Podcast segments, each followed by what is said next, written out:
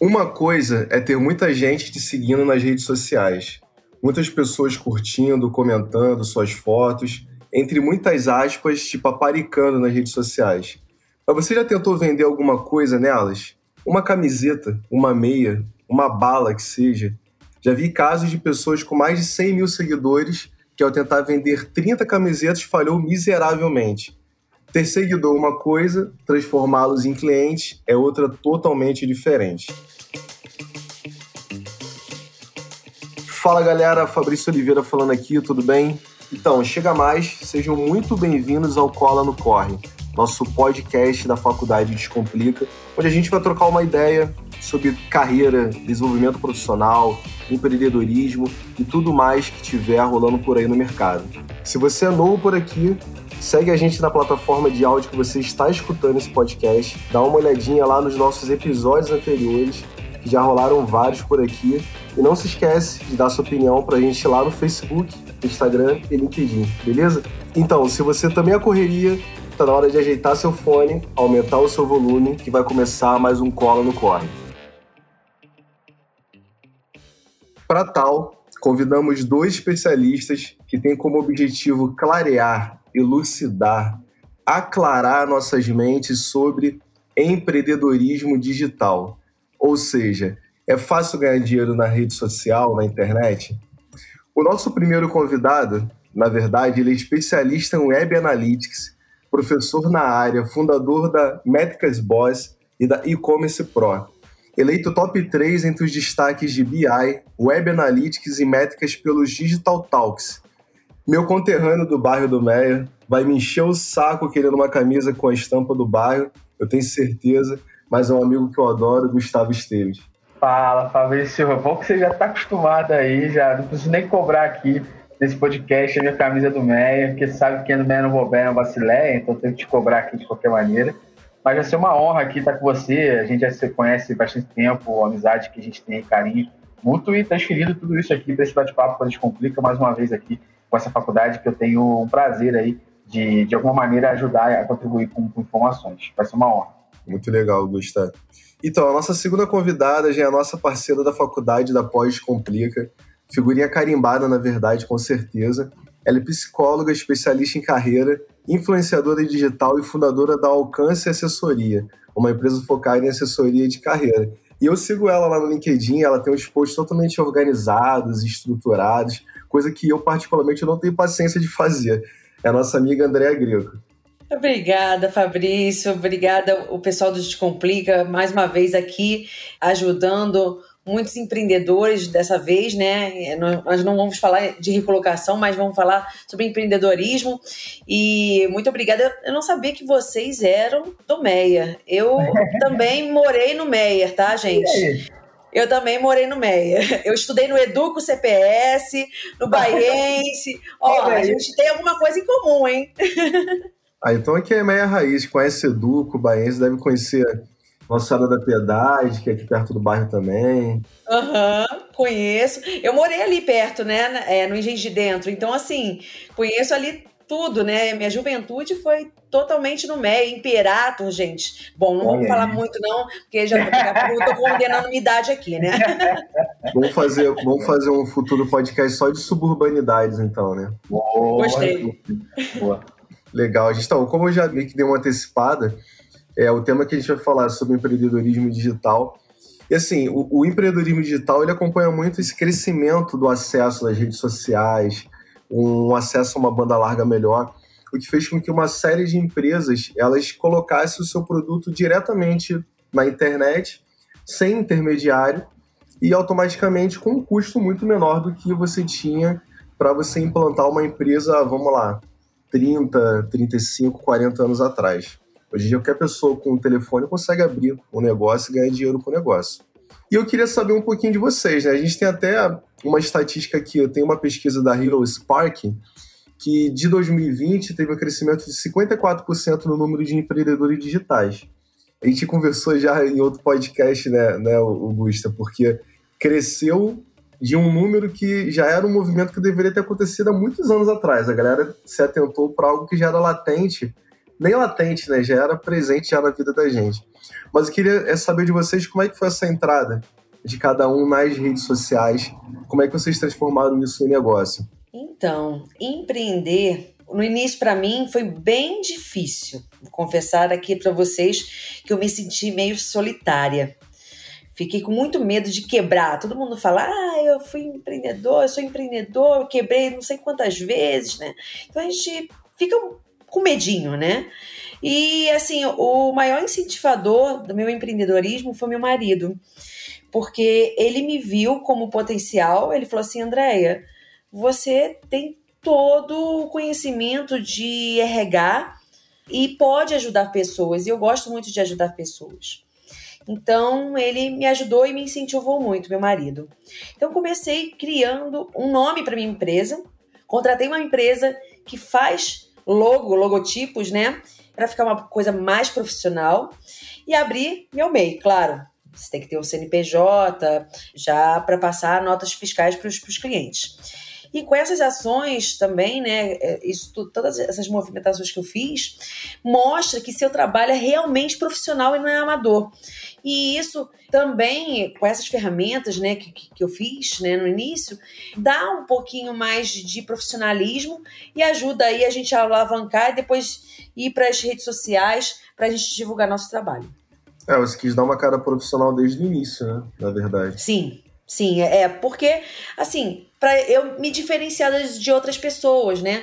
Eu quis ser um diferencial, mostrar minha marca. Ah, por que não criou empresa André Greco? Não, eu queria ter uma empresa, o nome de uma empresa. Então, o nome de uma empresa, a minha empresa, que também agora, hoje, tem colaboradores dentro da minha empresa porque cresceu. Eu acho que, assim, você já falou algo que já serve como dica para as pessoas que estão escutando a gente, porque eu vejo muita gente falar assim, ah, eu tô começando meu negocinho, meu projetinho, tô começando a minha empresinha.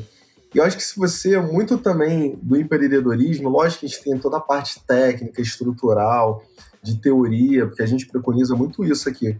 Mas tem muito também do de como que você se vê fazendo aquilo dali. Se você coloca toda a sua atividade no diminutivo, ah, eu tô com um negocinho, eu tô com alguma coisinha, um projetinho, aquele negócio ele tem uma tendência a sempre ser pequeno. Eu vejo muito assim. Se você já começa com essa ideia que você teve de, não, eu vou chegar como uma empresa. Eu sou uma empresa, eu tenho, eu tenho CNPJ, eu tenho um comportamento como tal. Como que você vai querer ser contratado, por exemplo, por uma empresa de grande porte se você se comporta como pequeno? Exatamente, exatamente. Então, assim, é você já pensar como empresa grande. Ah, não, mas estou começando, ah, meu negocinho, meu negócio. Você mesmo está deixando de lá um negocinho, uma coisa pequena. Você mesmo que está já colocando isso como um diminutivo, uma coisa pequena. Você, ah, não, uma empresa é pequena, mas tem que pensar como uma empresa grande, né? Eu não tenho colaboradores no início, mas eu tenho que mostrar profissionalismo e mostrar que minha empresa vai crescer, como já cresceu, né? Já ganhamos esse formato de empresa pequena, médio porte e já firmada no mercado de trabalho, firmada no LinkedIn, firmada nas redes sociais, porque nós somos agora referências em recolocação e recrutamento e seleção também, Fabrício. Então, isso que você falou é, também serve de dica para as pessoas que querem empreender. Andréia, como é que eu começo? Como é que começa, o Gustavo? Então, eu acho que é essa primeira parte nós vamos dar a base, vamos dar aí para quem quer empreender, ajudar a começar, né? E não pensar, como você falou, ah, meu negocinho, minha empresinha, meu, meu trabalhinho. Meu trabalhinho não, meu trabalho é esse esse, meu negócio é esse, é pensar e já vender seu peixe como negócio, como trabalho. É isso. Antes de passar até a palavra para o Esteves, como você trabalha com recrutamento e seleção, eu lembrei de uma passagem que eu tive num estágio que eu fiz há muitos anos atrás na loja americana. Eu tinha, sei lá, 19 para 20 anos de idade. E eu lembro que esse estágio ele era uma preparação, na verdade era um trainee para que a gente se tornasse um gerente comercial no futuro. E eu lembro que a gente tinha um dress code lá para usar, na verdade, normal, né? Esporte fino. E teve um dia que eu fui com uma calça bem esporte, assim, bem calça de você sair fim de semana com os amigos, né? Por mais que a gente vai ser, logicamente, com uma camisa social, mas a calça ela declarava que não era o local ali. E daí, assim, um gerente meu falou uma coisa que eu nunca mais esqueci.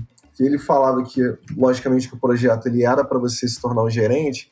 Ele falava assim, cara, se você quer no futuro ser um gerente, você tem que se comportar hoje como gerente, não esperar ter o cargo para você aí sim passar a se comportar como tal. Uma coisa bobinha, né? Um dress code que naquela época, naquela empresa, contava muito, mas que eu acho que a gente pode traduzir para comportamento, para atitude e tudo mais. Mas, Esteves, conta pra gente, quando tu me falou aquela tua história lá do. como tu começou, cara, eu lembro muito de uma frase do Rafinha Bastos, cara. A gente estava aqui quando isso era mato, né, cara? Então, para você, eu acho que, que cabe essa frase, não cabe, não? acho que cabe, cara. É, eu nunca me vi empreendendo, mas eu sempre tive esse comichão de que eu não. Eu sempre fui uma pessoa que gestores e outras frentes das empresas que eu trabalhei falavam que eu era muito questionador. Eu nunca vi isso como um ponto negativo, eu sempre vi isso como um ponto positivo. Só questiona quem está preocupado com aquilo que está fazendo. Que muitas vezes falavam para mim como questionador de uma maneira meio que negativa, quando eu sempre achei que isso era um fato muito positivo em mim. Eu sempre tive esse comichão, cara, de, de querer fazer as coisas. Eu nunca sabia, porque não tive base, não tive ninguém que me apoiasse nesse tipo de empreendedorismo.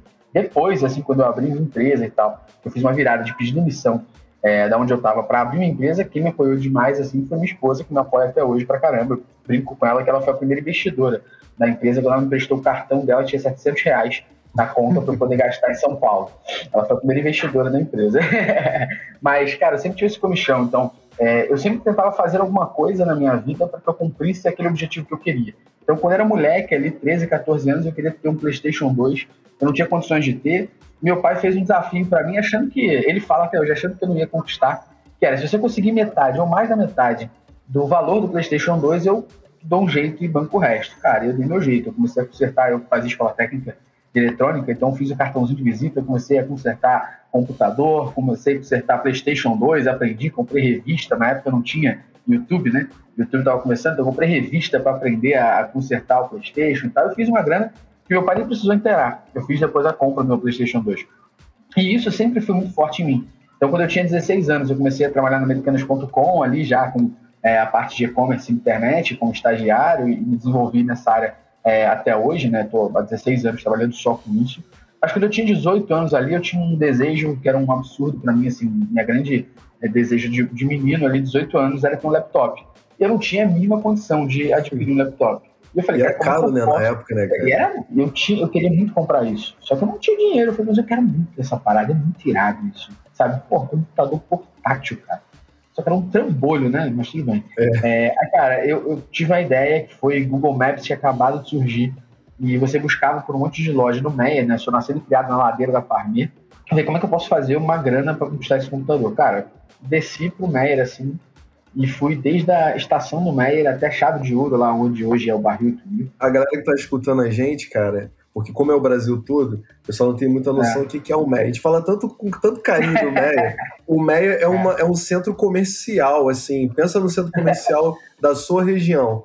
É, da Zona Norte, a gente tem o Meia, tem Madureira, tem o centro. Então, o Gusta tá falando de um local que tem um, um monte de, de, de estabelecimento. Já teve mais, hoje em dia tem até um pouco menos mas tem um monte de estabelecimento, loja, e é tipo é um centrão, assim, é um coração, né? Então eu fui, cara, desde a estação de trem ali do Meyer até um outro bairro é, aqui do Rio de Janeiro, que o Rio de Dentro, batendo de loja em loja e falando que essa loja não estava no Google Maps. Eu percebi que a estratégia não funcionava muito bem. Então o que, que eu fiz? Eu peguei umas 7, 8 lojas concorrentes e falei que eu poderia cadastrar eles no Google Maps de graça. E cadastrei de graça. Porque na época, tá, gente, Google Maps você clicava com o botão direito, mandava cadastrar o endereço e foi. Não tinha hoje esse negócio de Google Meu Negócio. Não tinha. Hoje em dia é muito mais complexo. Então eu simplesmente fiz isso em 7, 8 lojas e cheguei nos concorrentes falei. Cheguei numa padaria bem famosa no México, que é a Estação do Pão, cheguei na Estação do Pão. Eles não estão no Google Maps. A Estação do Pão falou assim: ah, mas como é que é isso? Eu falei: a Rainha do México tá. Se quiser, te cadastro agora por 150 reais. Aí os caras, não, beleza. E aí eu consegui 3 mil e poucos reais, assim, pra, nessa parada de cadastrar todo mundo. Estação do Pão, Parmi, que é uma grande pizzaria aqui também, Ponto Free, Casas Bahia, McDonald's. Cara, tem Deus e o mundo no Google Maps. E eu consegui um dinheiro legal, assim, peguei um táxi, foi até um shopping bem forte aqui na região, que é o Norte Shopping. E eu comprei meu Toshiba lá. Eu fui para casa, voltei para casa de táxi. Foi meu primeiro momento, assim, que eu, que eu percebi que, cara, se eu tirar a bunda da cadeira e executar aquilo que eu penso, cara, eu vou errar e aprender com isso, ou eu posso acertar e conquistar alguma coisa. E, e desde então eu comecei a, a evoluir, entender que eu não concordava com muita coisa nas empresas que eu trabalhava. Então, a gente falou aqui um pouco de dress code, eu acho absurdo você ter que olhar para a pessoa o jeito que ela está vestida, você levar em consideração ou não. Eu gosto de usar camisa estampada e bermuda, e acho que isso não me faz ser menos inteligente ou menos foda que alguém. Então, eu falei, cara, eu não concordo com isso, eu tenho que mudar a minha maneira de pensar, e acredito que eu não consigo mudar pelas pessoas que estão na empresa, né? Elas têm a cabeça dela, a mente delas que não estão erradas, é o pensamento delas, mas eu tenho outro. E aí, cara, eu comecei a, a, empreender, mas eu entendi que muitas vezes o empreendedorismo ele é diferente quando você de fato precisa se dedicar ao negócio. O empreendedorismo é muito legal quando você tem ele como um hobby. Então, eu trabalhava numa empresa e montei uma agência chamada EWB, Easy Web Business, para falar de marketing digital. E era bem legal a agência, até que a gente pegou um cliente grande e eu fiquei com medo de atender e sair da, da agência deixei com outros amigos lá. Depois eu montei um e-commerce de sandálias femininas, chamado Sapato Mania, que ficou com uns três anos e meio comigo ali como sócio. E o negócio vendia bem, fazia bem, só que eu descobri algumas coisas internas que me faziam não estar ganhando dinheiro com o esforço que eu fazia. Cara, eu saí da, da sociedade lá do Sapato Mania, montei um outro negócio chamado Z-Shirts, que foi um e-commerce de camisas de zumbi, não é paixão aí por camisas.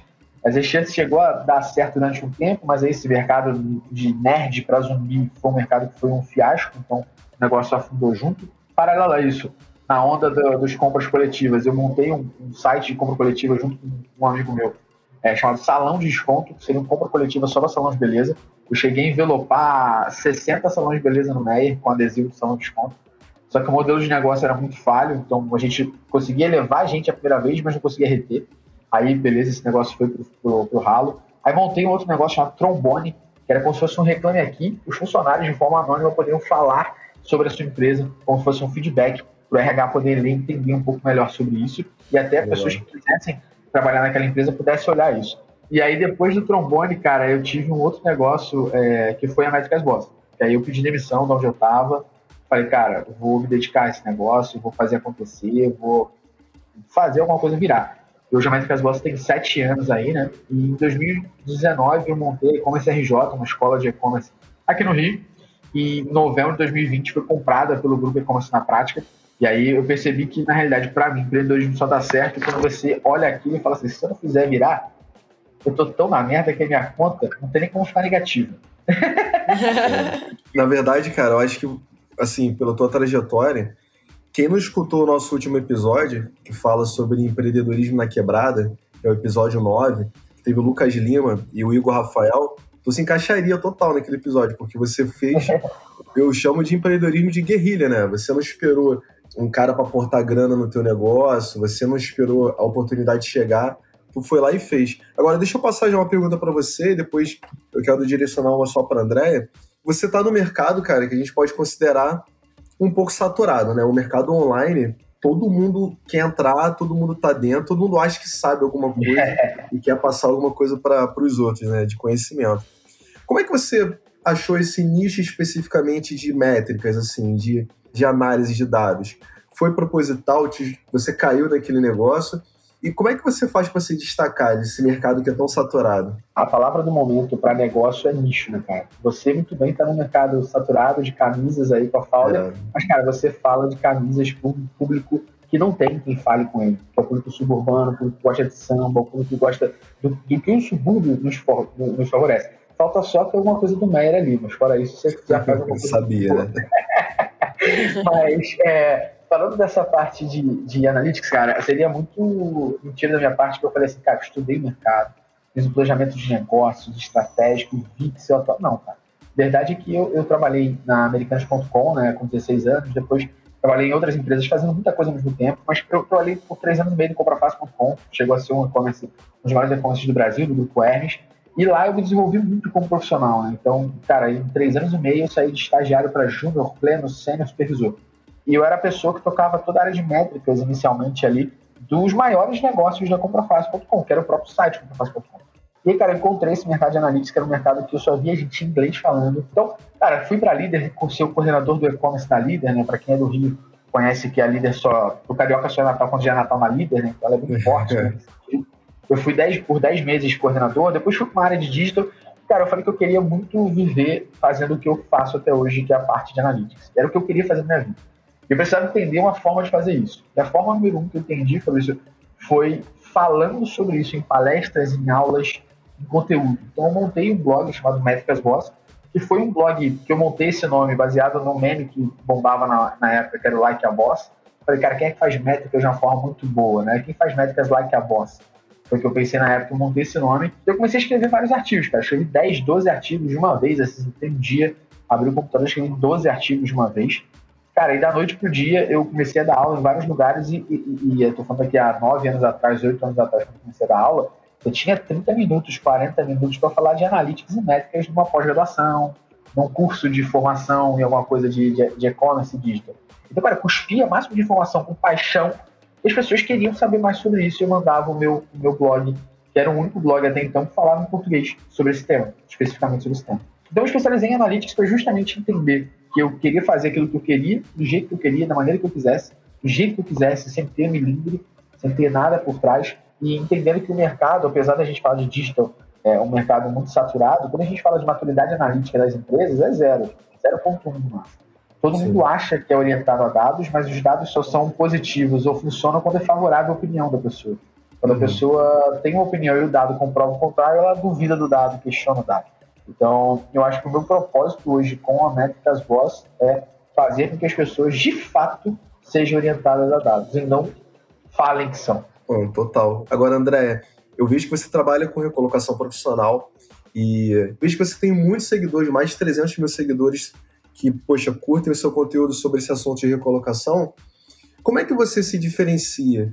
Porque eu vejo o LinkedIn um local também onde todo mundo acha que pode fazer recolocação profissional. Eu vejo pessoas que não são psicólogos, não são profissionais de RH, às vezes começando com um produto, com um serviço, dizendo que pode fazer a mesma coisa que você se propõe a fazer de forma profissional, mas sem técnica, sem teoria, sem experiência nenhuma. Como que você lida com isso?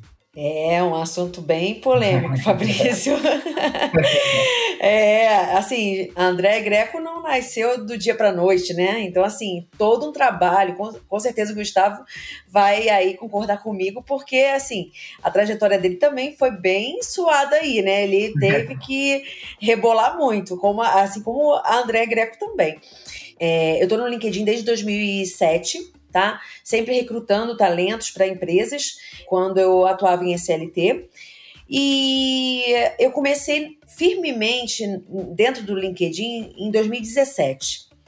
Então, como você falou, tem muitas pessoas, né, magos, né, Achi, as pessoas que acham isso, acham aquilo, né, não, currículo tem que ser assim, currículo tem que ser assado, aí a Andrea tem que limpar, né, toda a informação errada. e é complicado isso, né? Mas, na verdade, é, eu dou muito valor a cada pessoa, a cada seguidor.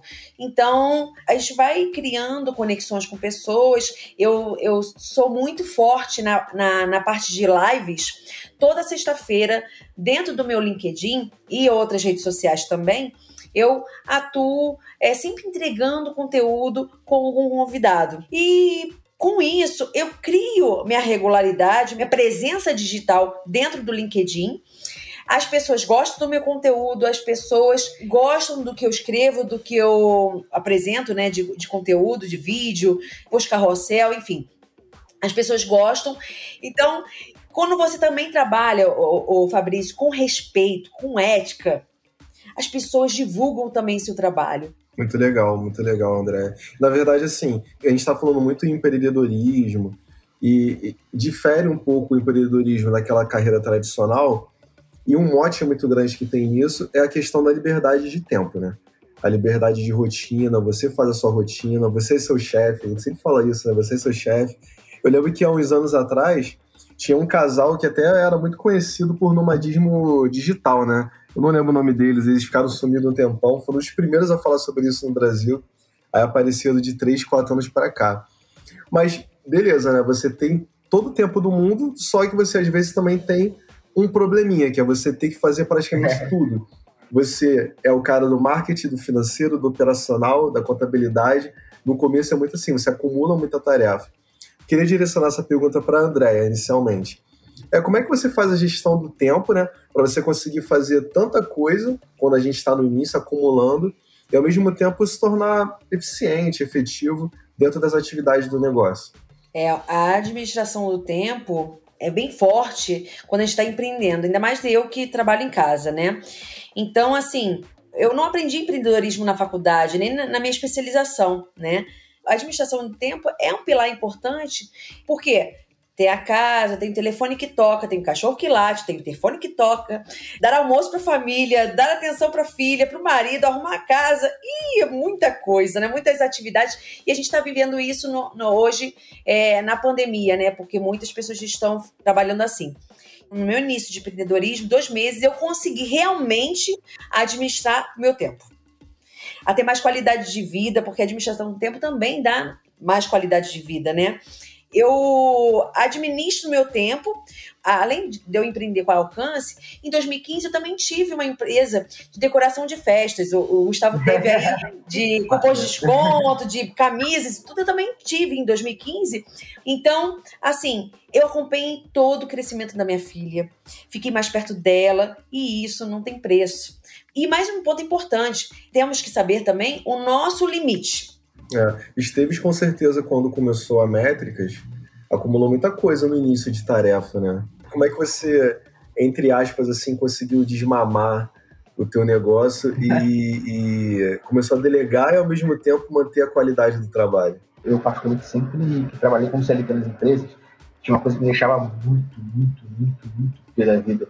É, quando, por exemplo, eu saía às 5 e meia da tarde, alguém fala assim, vai lá, funcionário público, ó, sai às 5 e meia da tarde. Pô, desmotivado? Eu, uma vez eu perdi a linha. É, desmotivado, uma vez eu perdi a linha. você fala pro cara, mas vê o que eu entreguei. Vê meu resultado, cadê o teu? Eu tô saindo de 5 mas eu cheguei 8 e meia, no horário você chegou meio-dia. Perdi a linha assim no negócio, porque aquilo não deixava de ser uma cidade moral, né? Que era feito ali. Então, eu, eu sempre aqui na Métricas falei com o meu time sempre a mesma coisa. Cara, vocês podem fazer o horário de vocês. Eu não me incomodo se tá 11 horas da manhã na praia jogando altinho aqui. Tô tranquilão quanto a isso. Desde que você entregue tudo, desde que você não falte a reunião com os clientes, desde que você não falte os seus entregados. Então, isso é uma coisa muito complexa. Porque você leva para as pessoas que elas podem fazer o horário delas, mas ao mesmo tempo, as pessoas podem fazer a leitura de que é eu trabalho quando quero. Não.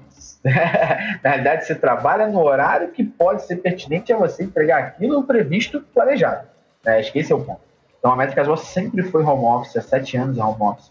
É, e a receita, para mim, assim, do meu negócio, tá, Fabrício? Principalmente sendo um negócio aqui, até a Andrea deve ter bastante experiência com isso, para questão de automatização. É um negócio muito lixado, que a gente está falando de analytics.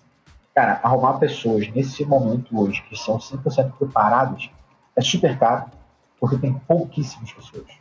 Então, o que, que eu comecei a fazer? Estratégia para mim de alcançar novos clientes, estratégia para mim de alcançar novas mãos de obras qualificadas pessoas ricas de informação. Para começar a dar aula, um treinamento meu mesmo sobre analytics. Então, eu tenho meu próprio treinamento sobre isso. A ofertar esse treinamento para impactar novos clientes, para trazer novos clientes e ver ali quem era aquele diamante que podia ser lapidado que eu pudesse trazer aqui para o meu time. Poderia até contratar o cara que pagou para o teu curso, na verdade. Né? Exatamente, exatamente. Ou seja, isso já demonstra vontade, né? Porque tem vontade de aprender, porque pagou o próprio curso para correr atrás sobre isso. Então a gente, a maioria das pessoas a gente tentou contratar desde assistente e evoluindo essa pessoa para analista júnior, pleno, sempre. Então, se parar para pensar assim, somos 18 pessoas, tirando eu e meu sócio, são 16 ex-alunos, sacou? Essa para mim foi uma, uma receita de sucesso, junto a eu, Gustavo, pensar e não deixar as coisas na minha cabeça. Então, os processos que eu faço de análise, os processos que eu faço de gestão, tudo isso eu documento, eu ensino aos meus líderes sobre isso, para que eles tenham aprendizado sobre isso e eles possam conseguir fazendo e até evoluindo para melhorar o processo muito mais do que eu. Então, acho que essa questão de não ser centralizador é muito importante para qualquer empreendedor. Tá? Número dois, se você não confiar nas pessoas, você nunca vai saber se a pessoa pode evoluir ou não. Eu vejo que tem muito empreendedor que tem essa visão de não, essa parte aqui eu não posso passar para ninguém, porque não consigo confiar em ninguém. Talvez o problema seja você mesmo. Eu vejo que a receita para mim de delegar e conseguir ter um, um, trabalho mais estável foi esse. Ao mesmo tempo, eu tento não deixar a saúde mental de ninguém de lado. Então, aqui na Métricas, a gente é preocupado não só com a, com a, saúde mental das pessoas, mas com o dia a dia delas. Isso eu tento sempre fazer. E, e assim, para finalizar aqui, Fabrício, meu mantra final é sempre não seja um chefe babaca. Eu já tive muito chefe babaca. Agora que eu sou chefe, eu não vou ser um. Então é sempre Sim. entender de pessoas e entender de negócios. E fazer o voto de confiança para que você possa delegar e que todo mundo trabalhe em harmonia. É, fazer uma gestão humanizada, né? Porque o que você disse é muito comum. A gente tem chefe babaca a vida toda e quando a gente tem a oportunidade de ser o melhor, a gente acaba se tornando a mesma coisa que a gente reclamou a vida toda. Então, não dá. Agora, falando, puxando um pouco sardinha para o meu lado como empreendedor digital, que eu também sou, né? Não pelo lado seu que presta serviço para esse tipo de cliente. Tem um, uma questão que a gente até bateu um papo numa live que eu fiz contigo. Na pandemia, eu lembro que todo mundo quis entrar pro digital, né? Não, todo mundo quer digitalizar o seu produto, porque você não tem mais contato com o seu cliente e tudo mais. Então, bota lá o teu produto para vender na internet. Só que a gente sabe que, assim, a curva de aprendizado na internet, a não ser que você chegue com uma estrutura mega forte, com investimento de grana, já dentro de um processo, ela é uma coisa. Agora, por exemplo, eu, cara, eu tô no, na internet, assim, a nível de produto, né, colocando a Fowler, desde 2016. De 2016 para cá, cara, eu aprendi muita coisa, bati cabeça, perdi dinheiro, teve situações que eu coloquei grana, não tive o retorno que eu esperava ter. O que eu quero dizer com isso? Demanda tempo, não é uma coisa que você coloque hoje e amanhã você vai ter retorno, muitas vezes não. E eu sempre falo o seguinte, cara, quer trabalhar com digital? Siga um processo bem definido, correto, e acredite no processo. Não fique esperando que, ah, eu vou colocar 5 mil reais ali de campanha e, poxa, no primeiro mês eu vou ter um retorno quatro vezes maior do que o que eu coloquei, porque tem limitações técnicas, né? Porque o próprio algoritmo precisa entender ali, fazer uma curva de aprendizagem, e o teu consumidor também tem que entender que você tá no digital, que tem confiança em ti, isso é importante pra caramba. A pergunta que eu queria fazer para você é o seguinte, Gusta. Como que você escolhe o nicho de atuação para você monetizar é, no digital? Porque você falou para mim, ah, o segmento de camisa para galera nerd e a galera que gosta de zumbi é um segmento que não deu certo. Como escolher o segmento certo, então? O problema do digital hoje é que todo mundo diz que é o futuro, não é o futuro, é o presente, e que, como a Andrea falou, a gente tem um monte de guru aí que fala, cara, você vai trabalhar de onde você quiser, é só fazer direitinho, investimento que você coloca. Eu, eu, sinto que às vezes as pessoas acham que o digital é casa de câmbio, né? Você vai trocar dólar por real. Então você investe um dólar, você recebe mil reais.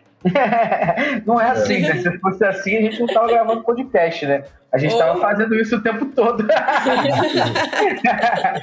Mas, é, questão de, de, encontrar um nicho, Fabrício, isso é, isso é, muito bom, cara. Acho que a primeira coisa que, que a gente tem que entender sobre encontrar o seu nicho é uma frase que uma, uma falecida professora minha falava, Patrícia Bonfim, ela sempre falava assim, ó, o mundo é maior que o seu umbigo. Não é porque você não faz que não tem outras pessoas que fazem, não é porque você faz que todo mundo também faz. Então, a primeira questão, que é muito errado, que aí foi o meu erro, tá, Fabrício? Eu olhei mercado de zumbi, cara, eu sou um cara nerd, eu sou um cara que jogava Resident Evil, eu sou um cara que lia é, HQ The Walking Dead antes de lançar The Walking Dead, sabe? Eu era uma pessoa que já conhecia desse mercado e era um mercado que estava em puta ascensão, né? Falei, cara, esse é o momento de investir nesse mercado, é um mercado que eu gosto pra caramba. E eu peguei essa minha vontade e o meu eu gosto e tornei isso como, como se fosse a verdade de mercado. Todo mundo vai querer meu site de zumbi. Como se dentro do nicho nerd tivesse uma galera mais nerd ainda que gosta só de zumbi. Pô, não é assim. Primeiro erro foi eu botar talvez o meu, meu amor, minha paixão para aquele pessoal, negócio né? e achar meu gosto pessoal como se isso fosse realidade de mercado. Uma coisa que minha professora já tinha falado para mim, mas acho que o de ter a vontade e achar que aquilo era muito verdade foi um erro. Então, o que eu aprendi hoje de você encontrar o seu nicho é Cara, você pode pegar uma paixão que você tem. Eu tenho a paixão de e-commerce, eu tenho a paixão de analytics. E o que você tem que fazer é encontrar se existem outras pessoas que gostam dessa paixão. E se existem outras pessoas que gostam dessa paixão, há um sentimento de verdade de pertencimento a uma comunidade. É o que você faz hoje na Fowler, cara. Então você pegou o teu amor, por exemplo, pelo subúrbio carioca, entendeu que não existia ninguém que fazia isso, entendeu que o suburbano carioca ama expor que é o suburbano carioca você falou, cara, existe mercado. Assim, eu, eu já cheguei a um momento de pensar, caraca, será que o cara vai ter vergonha de, de ter estampado o subúrbio. Não, o cara tem amor, cara. É só você olhar. É, se você olhar escolas de samba, se você olhar é, o público desses bairros que a gente frequenta, que a gente foi nascido e criado, as pessoas gostam. É, é só entender, a gente falou do MER, sempre existiu uma rixa entre MER e Tijuca, né? A galera brincava sobre isso, que bairro era maior. E o carioca é um público muito bairrista. O carioca é bairrista no sentido de rua, depois de bairro, depois da cidade. Então, talvez a pessoa que é tijucana, a pessoa que é meirense ali, que se brigam no dia a dia, quando é para falar do Rio, os dois estão juntos. Então, você entendeu o mercado. Você entendeu o mercado, você entendeu que a tua paixão não era paixão só sua, era paixão das pessoas. Então, hoje, quando a gente fala de um nicho de mercado, existem ferramentas, existem várias formas de você analisar se aquele nicho de mercado é um nicho que pode permitir a você fazer dinheiro com isso. Acho que esse é um ponto importante, porque nicho de mercado todos vão ter. Isso aqui. Agora, André, quando você falou que começou a sua empresa, você falou que não, na verdade, não tem formação em empreendedorismo, mas você procurou fazer curso, procurou se qualificar. Você montou um plano de negócio, você montou um documento. Como é que você se organizou no início? É tudo é obra do meu marido. Meu marido falou que ele é a mente pensante da empresa. a mente pensante da empresa. Então, assim, a primeira coisa que ele falou, Andréia, você tem 17 anos de experiência com RH e treinamento. Bom, ele elaborou meu plano de negócio. Ele elaborou, porque eu, eu fiquei muito insegura, sabe, Fabrício e, e, Gustavo? Fiquei muito insegura. Falei assim, ah, eu tenho medo, ai, porque já é solitário. Aí você fica com medo de quebrar, mas também se você não tentar, você não vai saber se vai ser legal, né? Então, assim, eu fiquei com muito receio. Mas com ele do meu lado, eu fiquei com mais ânimo, mais força para começar. Então ele falou: André, você tem 17 anos de experiência de RH, o que, que você pode ajudar as pessoas? Eu falei assim: ué, eu posso ajudar dando dicas do que eu posso oferecer para as pessoas se recolocarem, falar sobre isso. Poxa, você não sabe o que é de LinkedIn? Dá curso de LinkedIn. O seu network não é legal, não é bom? Pô, convida eles para live. Você gosta de fazer vídeos, faz vídeos. Então ele elaborou para mim meu plano de negócios. Então eu comecei assim. Eu falei assim, vou fazer é uma coisa que eu vou ajudar as pessoas, vou ajudar as empresas também, porque eu adoro recrutamento e seleção. Falo assim, uma coisa que eu não vou deixar, não abro mão é de fazer o recrutamento e seleção, porque a gente conhece outras pessoas, a gente desenvolve pessoas também, porque numa entrevista você pode também, olha, fulano, olha, você não foi bem nisso, mas olha, para você ser, ser aprovado para a próxima etapa, olha, pode falar mais isso, você pode dar dicas para o seu candidato para passar para a próxima fase para o seu cliente. E aí eu pensei, falei assim, vou fazer isso, eu vou ajudar pessoas com o meu conhecimento. Então, assim, através desses quatro anos, de 2017 até hoje, eu consegui essas coisas. Além de ser convidada também para esse podcast maravilhoso, que eu publica, claro, né? É, conversar com vocês também, fazer mais networking com vocês, sabendo aí de vocês que vocês são do MEIA, não bobeiam. Então, nós temos muitas coisas em comuns. E isso que faz com que eu goste mais do LinkedIn, de, dessas redes sociais, de me aproximar das pessoas. Então, quanto mais eu me aproximo, mais é, frutos a gente consegue. Não só é, monetário, ah, dinheiro, é dinheiro, pô, pô, visar o dinheiro, não. Mas você ajudar o outro, você contribuir com o seu conteúdo sem esperar nada em troca. Eu acho que o empreendedorismo é isso. É você ajudar, como o, o Gustavo falou, muitos chefes, né, que eu tive na minha carreira, eu falei assim, eu não quero de jeito nenhum ser um deles. É, eu tive medo, Gustavo, muito medo mesmo de contratar pessoas para minha empresa. Eu fui centralizadora, sim, porque é meu nome que está em jogo. É o nome da André que está em jogo, é minha empresa que está em jogo. Então eu fiquei com muito medo. Meu marido falou, meu guru, meu coach, né, meu marido, falou: Andréia, você tem que dar uma oportunidade, senão você vai ficar só fazendo a parte comercial, marketing, é, respondendo o cliente, respondendo isso, respondendo aquilo, e você não vai para a parte estratégica. E aí eu falei assim: é verdade, você está totalmente certo e eu vou dar uma oportunidade. Só que eu dei a oportunidade e não deu certo também, sabe, Gustavo? aí é não deu. Aí, aí ferrou com tudo, gente, ferrou com tudo. Aí eu falei assim: caramba, eu tava certa, meu marido tava errado.